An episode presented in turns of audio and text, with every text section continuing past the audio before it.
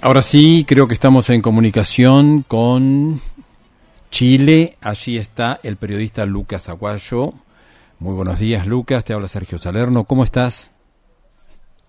Buenos días, Sergio. ¿Me escuchas bien, cierto? Perfectamente, te escucho. Un gusto saludarte, Lucas. Igualmente, Sergio. ¿Cómo estás? Muy bien. Bueno, contanos las últimas novedades. Quedan horas para este balotaje que nosotros, desde nuestra mirada desde Argentina consideramos que es una elección muy importante no solamente para Chile, sino para la región.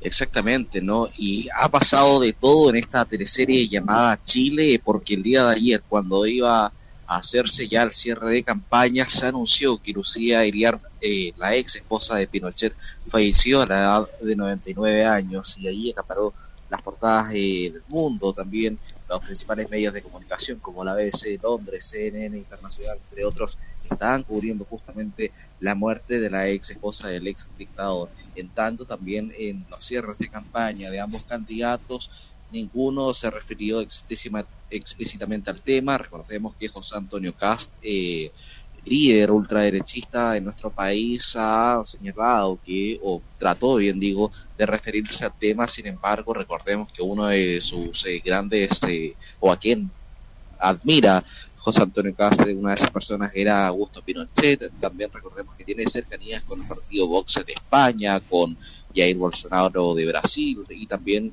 eh, con el Partido Republicano de Estados Unidos. Y es por ello entonces que está pasando de todo, horas cruciales ya quedan para saber entonces el domingo después de las 7 de la tarde quién va a ser el presidente de Chile. ¿Y cómo definirías eh, a Gabriel Boric desde el punto de vista ideológico?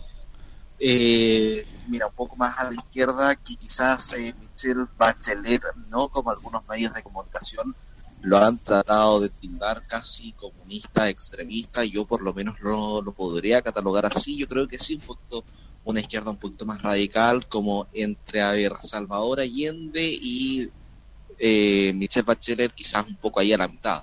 Ajá. Bien, bien buena descripción. Eh, Lucas, Lucas, ¿qué, mm, ¿qué expectativa de, de participación? ¿Cómo está eh, el pueblo chileno con, con, voluntad de concurrir a las urnas este domingo. Eh, la calle eh, es el tema principal de conversación. ¿Hay expectativas?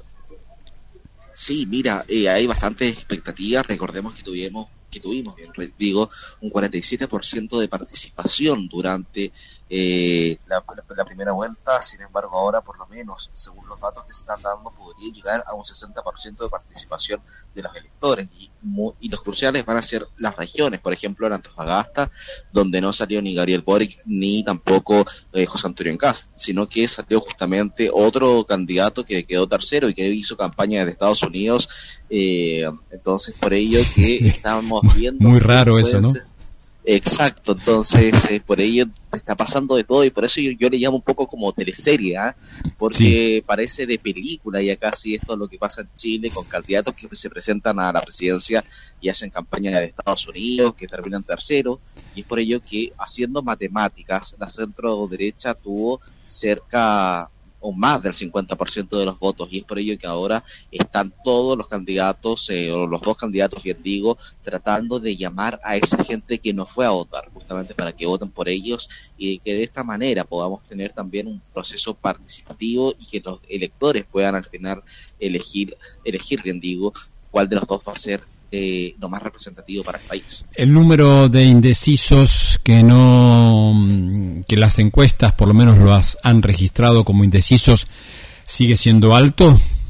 Así es, sigue siendo bastante alto según lo que señalaba Cadem. Ambos candidatos eh, se disputan o, bien digo, eh, quedan de tres puntos de diferencia, tres, cuatro puntos de diferencia, que es bastante poco. Entonces, por ello es que ahora se está ya han hecho estas campañas, e inclusive alcaldes de diferentes regiones han hecho un puerta a puerta para justamente eh, llegar hasta estas personas que no han ido a votar, porque ellos van a ser la clave al final en estas elecciones. Bien. Bueno, Lucas, nosotros estamos terminando ya nuestro programa. Te agradecemos mucho por estos minutos de charla. Siempre es grato escucharte. Y, les deseamos absolutamente lo mejor para la jornada del domingo, que sea pacífica y, tranquila y que se conozcan los resultados ese mismo día. Claro, acá en Chile por lo menos lo bueno que tenemos es que se conocen los resultados el mismo día y ya yo creo que y espero estar analizando contigo los resultados del día.